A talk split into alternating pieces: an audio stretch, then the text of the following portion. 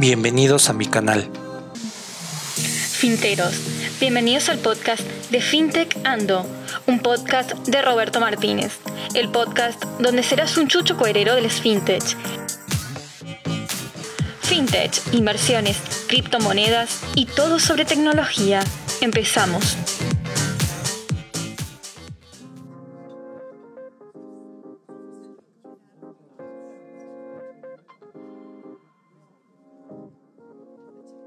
Hola, hola finteros. Este es nuestro podcast número 25 titulado Tipos de crowdfunding en fintech, en donde te platicaré qué son principalmente los tipos de crowdfunding de recompensas, los solidarios, de inversiones, crowdlending e inmobiliarios. Asimismo te platicaré para qué sirve cada uno de estos y las novedades en el 2020 para que seas un chucho cuerero en crowdfunding.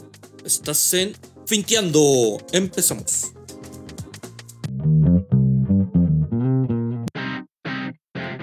El espejo de la pobreza, el libro del que todo mundo habla, con más de 2.000 ejemplares vendidos, colocándose como el mejor libro de fintech, libertad financiera e inversiones.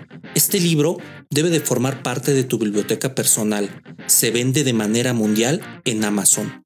Cómpralo ya.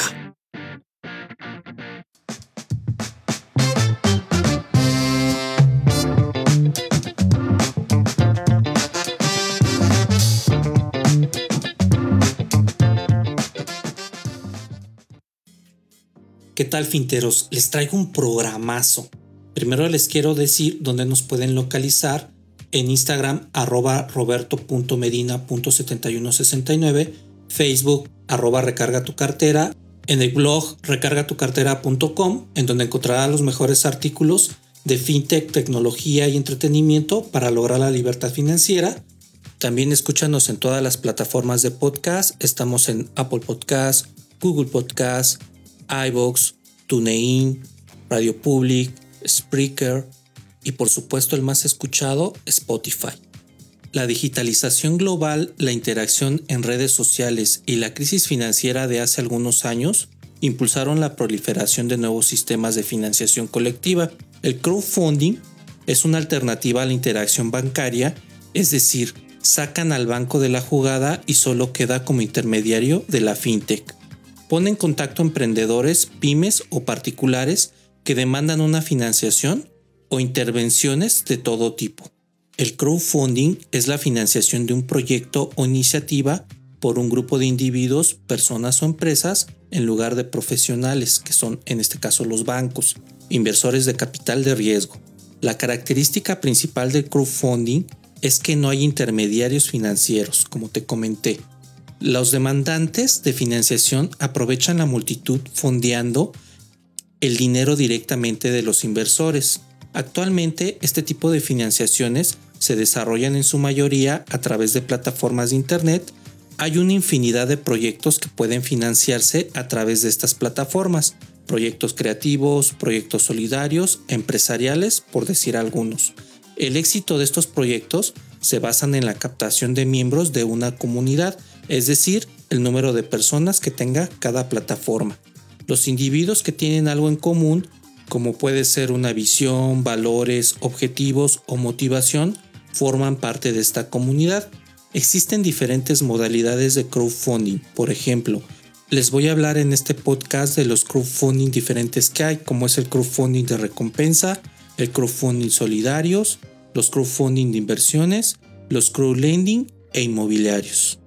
Bueno, pues vamos con el primero que es el crowdfunding de recompensas.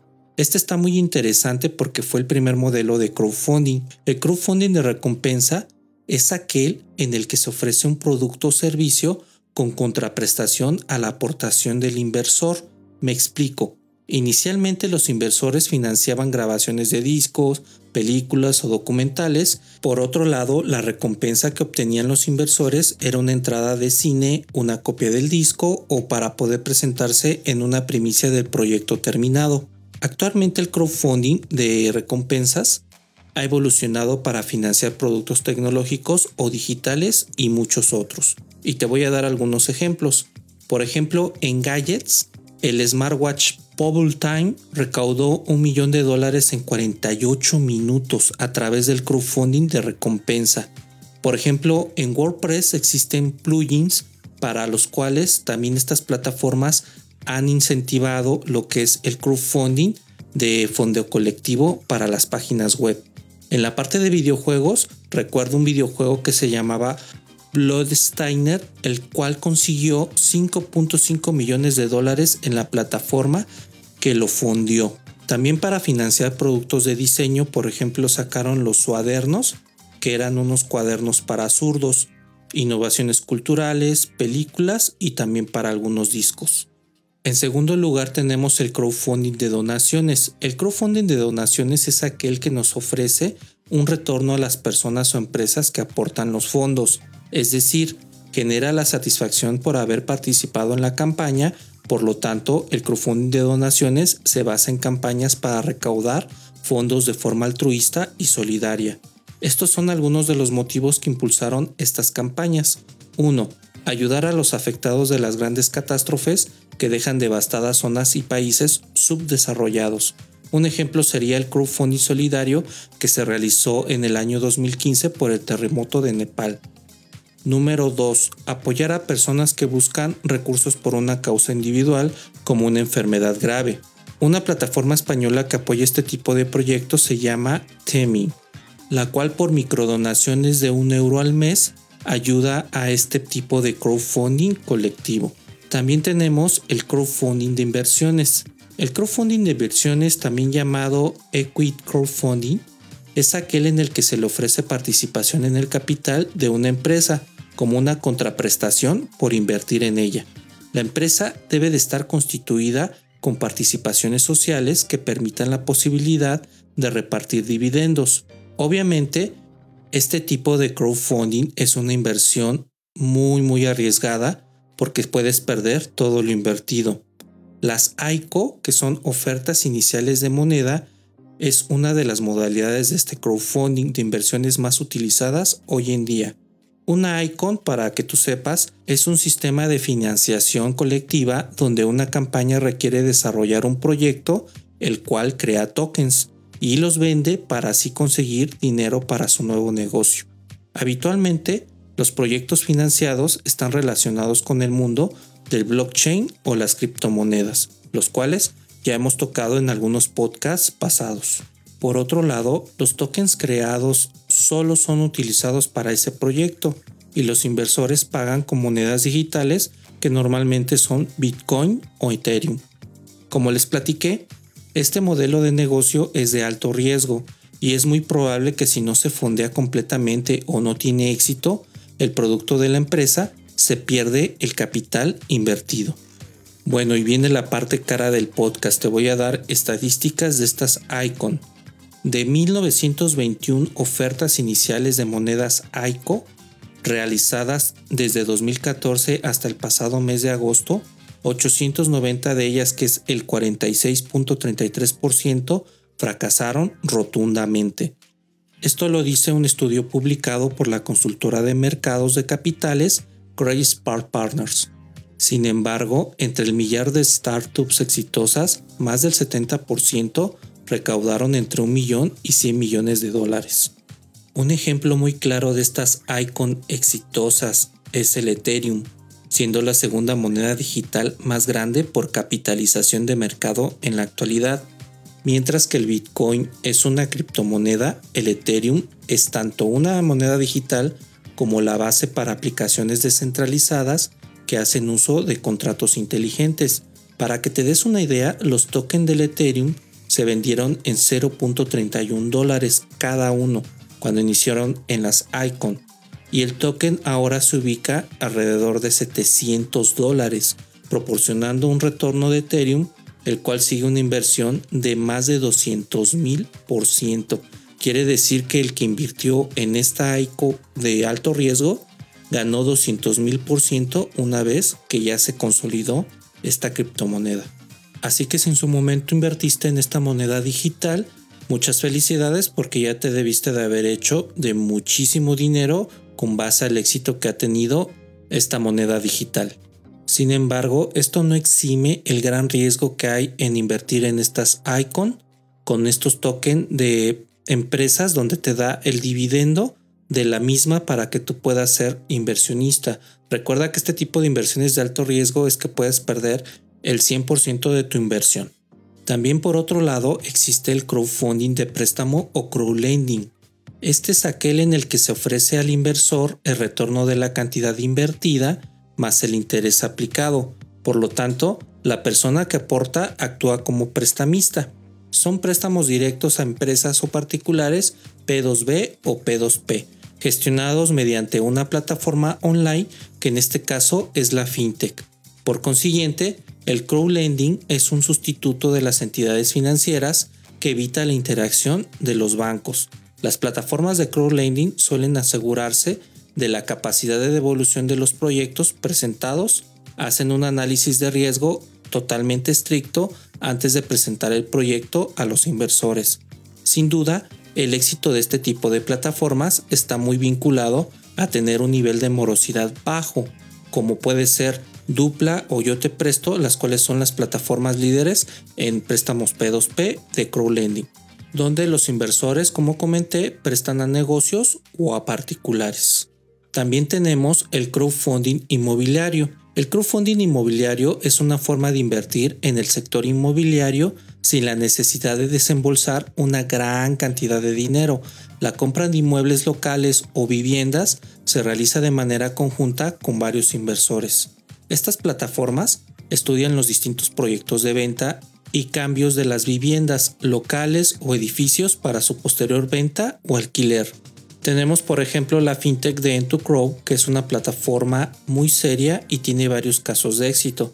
Tardan en sacar los proyectos, pero es precisamente porque son muy meticulosos en los mismos para quedar en buenos términos con los inversionistas, los cuales son el recurso más importante de acuerdo a lo que comentó el CEO de Entucrow en otro programa de podcast. Desde luego les voy a dejar los enlaces tanto de Dupla como de Yo Te Presto y Entucrow en la cajita de información para que ustedes se puedan registrar y puedan empezar a invertir en este tipo de crowdfunding. Según el universo de crowdfunding, en México la inversión participativa en 2019 fue de unos 160 millones de dólares, un incremento del 60% aproximadamente respecto al 2017.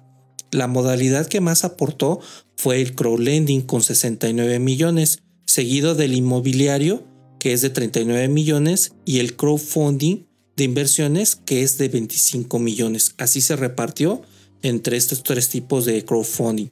La evolución del mismo en México muestra crecimientos muy altos con un entorno de 50% anual.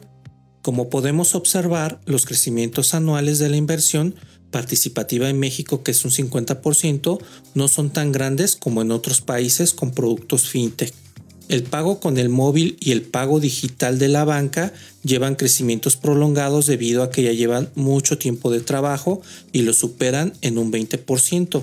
Sin embargo, el crecimiento en México de estos modelos de inversión participativa ha sido considerable en un entorno del 60%, si bien en México partía de unos niveles muy bajos respecto a otros países, pero remontó en los últimos años con la ley FinTech donde reguló a todas las fintech que hay en este ecosistema fintech, siendo pionero en sacar su primera regulación para este tipo de empresas, haciendo que catalizara hacia arriba eh, la diversidad de las mismas en México. Esta ley fintech tú la puedes ver de una manera muy sencilla y muy amena en mi blog recargatucartera.com con el mismo nombre de ley fintech, en donde tú podrás ver de una manera sintetizada y muy muy práctica cómo funciona y hacia dónde está enfocada esta ley fintech. Por otra parte, el crowdlending y el crowdfunding inmobiliario son las categorías de inversión participativa que más han triunfado. La amplia gama de financiación participativa y el sesgo social para formar parte de la comunidad vaticinan un futuro prometedor para estas plataformas de fintech, simulando que lo van a lograr porque son las inversiones de menos riesgo. En cambio, si tenemos en cuenta que la financiación global de las mismas financieras de los bancos suma más del 99% del importe de los créditos concedidos, al día de hoy los nichos de mercado con determinadas particularidades como son el foco de estas compañías de crowdfunding.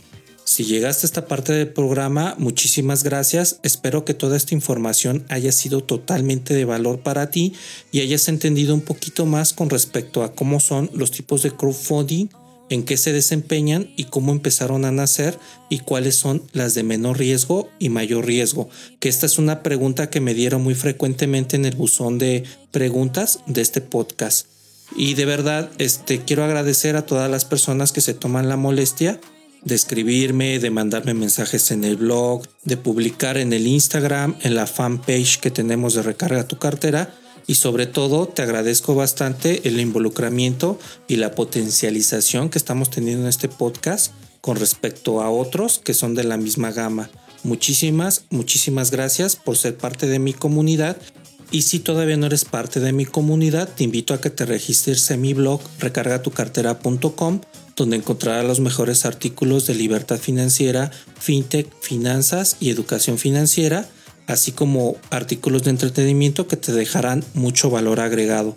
Te puedes registrar también en mi fanpage en la parte de registro, donde tenemos en recargatucartera.com una comunidad en donde hablamos de este tipo de temas de educación financiera y toda la comunidad podcaster que está a su alrededor.